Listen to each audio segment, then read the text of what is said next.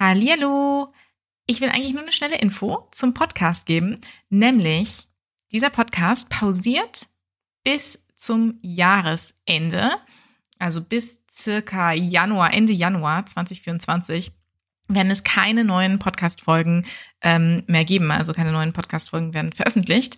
Ähm, ich nutze eigentlich immer ganz gern so diese Jahresendzeit, um ja, um auch irgendwie ein bisschen Detox zu machen und nicht weiter irgendwie im Hustle-Modus zu sein, äh, sondern einfach auch wirklich um neue Energien und Inspiration zu sammeln und auch zu entscheiden, was find, was fand ich eigentlich super, ja, an, an dem, was sozusagen gelaufen ist und auch vielleicht an dem Podcast und was will ich ändern?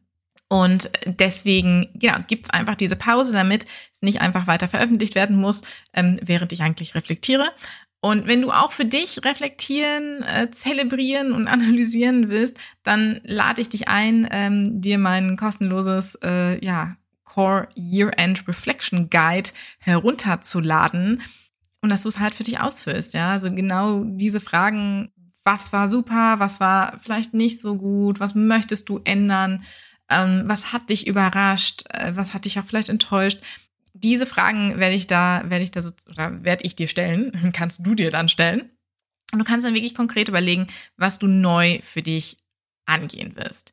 Und du kannst es dir runterladen ähm, auf meiner Seite www.coreandbrand.com Schrägstrich Ressourcen Schrägstrich Core minus Reflection. Und ja, Link findest du auch unten in den Show Notes. Und wenn du gemeinsam mit mir reflektieren willst, ja, und auch meine persönlichen Highlights und in Anführungsstrichen Lowlights hören möchtest, dann ähm, hör doch in die Folge 86 rein. Da teile ich sehr viel mit dir und ähm, führe dich auch durch diese Fragestellung durch, sodass du einfach auch vielleicht ähm, ja eine, eine Ahnung hast oder für dich vielleicht noch mehr einen Rahmen hast, wie du auch das reflektieren kannst.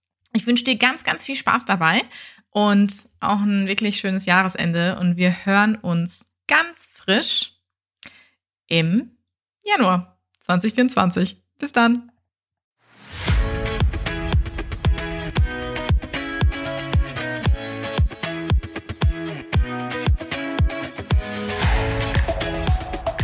Herzlich willkommen beim Happiness in Business Podcast. Ich bin Sarah Torcorno, euer Podcast-Host und ich nehme euch mit auf meine Entdeckungsreise zum Glück. Ich möchte herausfinden, was Glück und Zufriedenheit im Kontext der Karriere wirklich bedeuten, welche verschiedene Wege es gibt, um glücklich zu sein. Und dabei beleuchte ich die Lebensgeschichten verschiedener spannender Personen, deren Einstellung und deren Perspektiven zu diesem Thema. Also herzlich willkommen. Hallo zusammen, heute kein Gast, sondern eine neue Rubrik des Podcasts namens Impuls. Hier möchte ich im Grunde meine eigenen Gedanken und Ideen zu bestimmten Themen rund um Happiness in Business mitteilen. Ich möchte eben einen Impuls setzen. Und ich starte auch einfach mal direkt mit einem Zitat des dänischen Philosophs Sören Kierkegaard. Das Vergleichen ist das Ende des Glücks und der Anfang der Unzufriedenheit. Die rasante Entwicklung und Bedeutung von Social Media nimmt in den letzten Jahren auch im geschäftlichen Umfeld immer mehr zu. Die Corona-Situation hat diesen Zustand natürlich nochmal beschleunigt. Und gerade im letzten Jahr war es so, dass nicht nur PR- und Marketingabteilungen von Unternehmen, sondern eben auch Geschäftsleute selbst, also als Individuen, online immer mehr präsent sind. Also wir sprechen im Grunde von Corporate und bei den Individuen über Personal Branding. Letzteres habe ich 2020 sehr intensiv beraten mehr Details, warum ich aus dieser Rolle raus bin und äh, erstmal einen anderen Weg gehen wollte, findet ihr in meiner allerersten Podcast-Folge. Aber zurück zum Thema. Fakt ist, dass wir immer mehr auf sozialen Medien unterwegs sind und dementsprechend auch Vergleichssituationen dauerhaft und teilweise auch unbewusst ausgesetzt sind. Themen, die wir allgemein im Leben vielleicht auch schon immer mal als eigene Herausforderung erlebt haben oder erleben, werden über solche Plattformen einfach noch multipliziert. Wenn ich also heute über das Thema Vergleichen und Neid und Druck im Zusammenhang unter anderem auch mit Social Media und mit der Online-Welt spreche, dann spreche ich über die Funktion, die Social Media allgemein hat, unabhängig von den einzelnen Plattformen, einfach als gesellschaftliches Phänomen. Und der Grund, warum ich das in diesem Podcast thematisieren möchte heute, ist, weil es auch wieder mal ein Thema ist, worüber wir nicht offen sprechen. Und das ist, glaube ich, sogar mal ein Thema, wo wir sowohl im Business nicht gerne offen drüber sprechen, aber auch sonst. Und ja, die Besten von uns können diese Themen vielleicht komplett abschalten und haben solche Gefühle nie, vergleichen sich nie. Viele von uns haben das aber schon.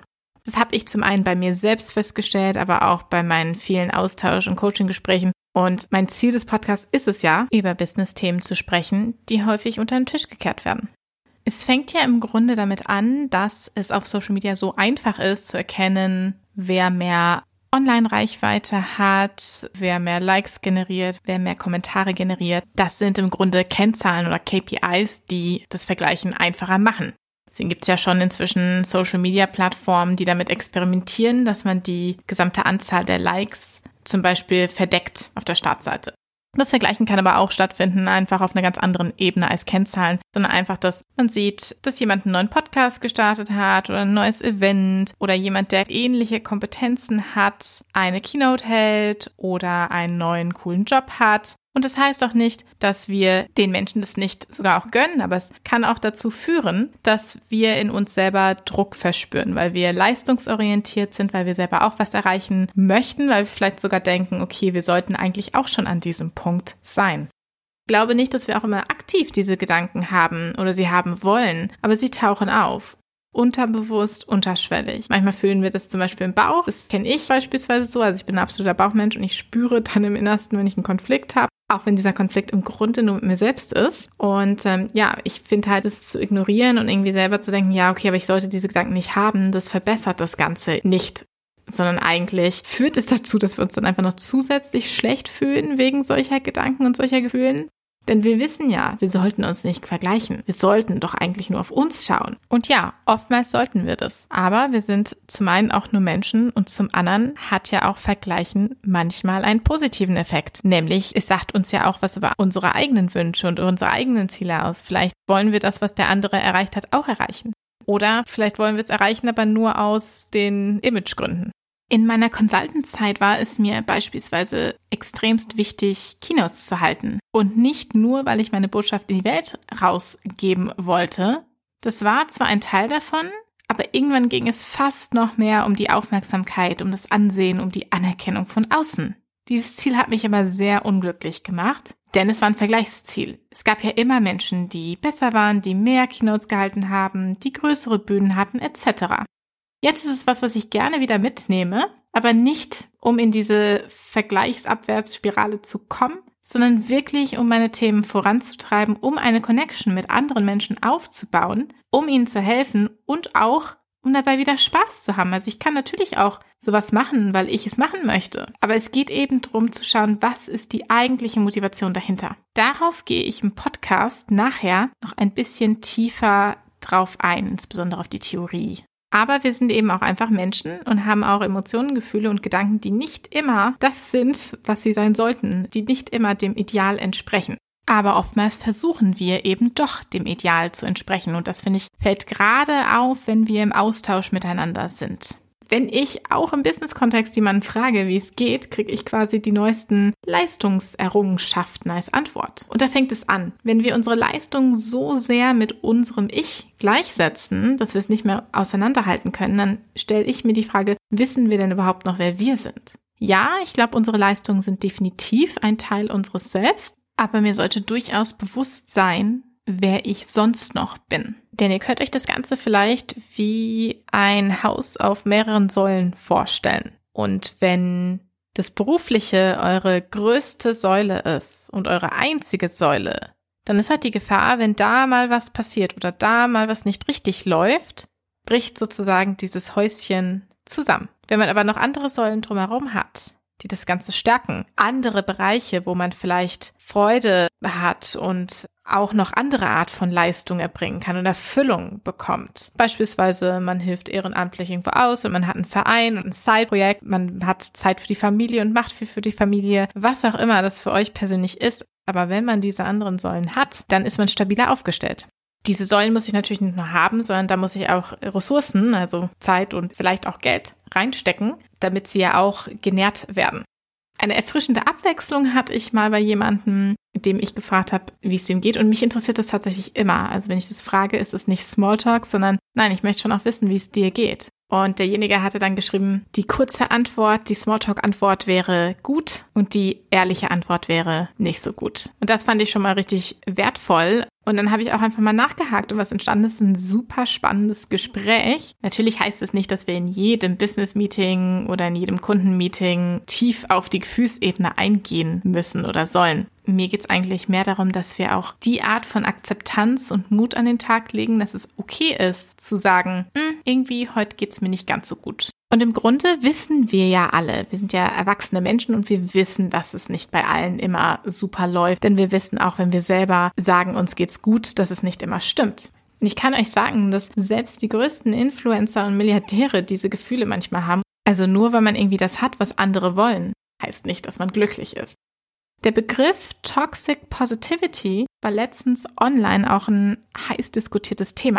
Das ist die Einstellung Good Vibes Only Always. Und obwohl ich glaube, dass eine positive Einstellung und eine positive Ansicht im Leben oft hilft, the Law of Attraction, das, was ich sozusagen anziehen möchte, kann ich anziehen, indem ich daran glaube. Aber ich sollte nicht versuchen, alles zu verdrängen, denn es kann eben ein Verdrängungsmuster entstehen, das ich nicht erkenne wie es mir eigentlich wirklich geht. Und das bedeutet, da ist die Gefahr, dass diese Muster immer wieder in anderen Situationen auftauchen. Eine Herausforderung, die wir mit dem Vergleichen insgesamt haben, also das nicht zu tun, dass wir in einer Leistungsgesellschaft leben. Und diese hat uns beruflich so sozialisiert, dass man teilweise nicht nur glücklich sein möchte, sondern dass man auch glücklicher sein möchte als die anderen. Denn das ist ja dieser soziale Vergleich.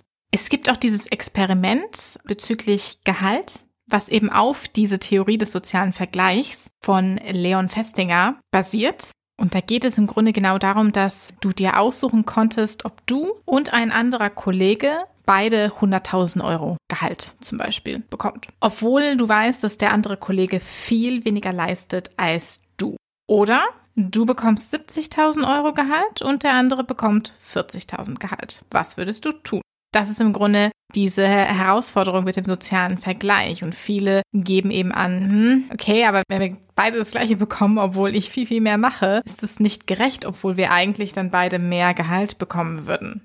Und wie gesagt, also wir wollen nicht nur glücklich sein, sondern wir wollen glücklicher sein als die anderen. Das ist aber sehr schwierig, weil wir prinzipiell denken, dass die anderen glücklicher sind als wir. Und das bestärkt Social Media immens. Noch mehr, als wir das vorher kannten, weil wir hier viel mehr Reichweite, viel mehr Vergleichsmöglichkeiten haben. Das belegte auch eine Studie der Stanford University in Kalifornien. Und es kam eben raus, dass man oft überschätzt, wie viel Freude die Mitmenschen in ihrem Leben verspüren. Und da man selbst also im direkten Vergleich schlechter abgeschnitten hat als die beste Version von den anderen Menschen, die dargestellt werden, ja, dann war man damit unglücklich.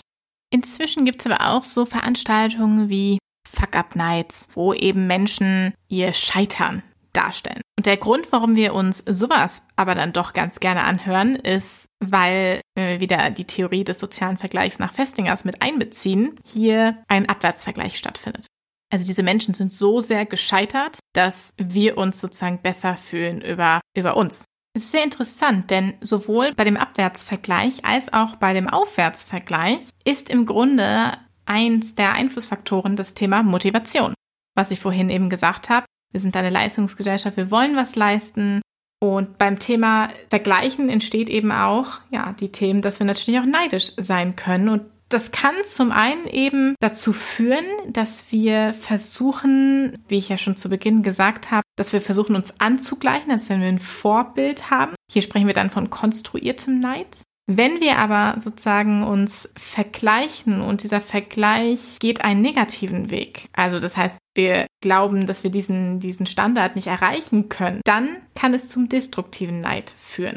Und genau das ist im Grunde die Herausforderung, weil wir ja auf Social Media andauernd diese Vergleichsmöglichkeiten haben. Die Gefahr, die wir haben, wenn wir nur nach außen schauen, dass wir dann auch anderen die Möglichkeit geben, über die Definition des Erfolgs zu bestimmen. Und da kann es eben sein, dass es ja gar nicht mehr mit meinen Zielen eigentlich übereinstimmt. Denn nur wenn ich auch auf mich selber schaue und auf meine Ziele und auf meine Fortschritte, dann kann ich auch meinen eigenen Erfolg definieren. Und so gilt es auch für ein Unternehmen, weil jeder ist anders, jedes Unternehmen ist anders, man kann es nicht eins zu eins vergleichen. Meine Kernmessage im Grunde ist, dürfen wir uns auch mal vergleichen, dürfen wir auch neidisch sein? Ja, natürlich dürfen wir das. Das ist absolut menschlich. Aber vor allem, was Social Media angeht, würde ich euch raten, nutzt es bewusst und achtsam. Haltet euch immer vor Augen, dass es ein Konstrukt ist. Ihr vergleicht euch quasi mit der besten Darstellung der anderen. Kein fairer Vergleich. Mir persönlich helfen zum Beispiel klare Offline-Zeiten abends oder eben auch, dass ich gewissen Accounts oder auch Personen entfolge, wenn der Mehrwert für mich fehlt und ich eher das Gefühl habe, dass es mich negativ beeinflusst. Lass uns doch diese Plattformen nutzen mit Energien, die wir auch selber in unserem Leben haben möchten. Ehrlich und transparent, aber auch mit Empathie und Verständnis. Und zum Schluss eine kleine Challenge für euch. In der nächsten Woche beobachtet doch einfach mal euer Verhalten, sowohl auf Social Media als auch offline. Wenn ihr feststellt, dass ihr euch doch häufig vergleicht, dann akzeptiert diese Gefühle, seid wertfrei und hinterfragt, was wirklich dahinter steckt. Ist es ein Glaubenssatz, dass ihr nicht gut genug seid? Ist es der Gedanke, dass ihr schneller und besser sein müsst? Oder stecken da wirklich auch Ziele oder Wünsche dahinter bei einem Vergleich? Je nachdem, was man erkennt, ist es ein Glaubenssatz oder ist es ein Wunsch oder ist es ein Ziel, dann könnt ihr daran arbeiten, entweder alleine oder beispielsweise im Coaching. Und ansonsten gebe ich euch jetzt auch noch eine kleine Abkürzung zum Glück mit. Jeden Abend schreibt ihr drei Dinge auf, die ihr an dem Tag gut gemacht habt und seid dafür dankbar. Es können super kleine Dinge sein, wie ihr seid pünktlich mit dem Wecker direkt aufgestanden oder ihr habt einem Kollegen geholfen, ihr habt euch Zeit genommen, mit euren Haustieren zu spielen, etc. Denn Dankbarkeit ist die Abkürzung zum Glück und erhöht sogar eure Lebenszeit. Das belegt eine Studie der Harvard University. Also viel Spaß dabei und ich bin gespannt, wie eure Challenge läuft. Vielen, vielen Dank, dass ihr heute beim Happiness in Business Podcast dabei wart. Lasst uns sehr gerne in Austausch gehen. Am besten findet ihr mich auf LinkedIn. Ansonsten gerne reviewen, kommentieren etc. Ich wünsche euch was, bleibt happy, eure Sarah.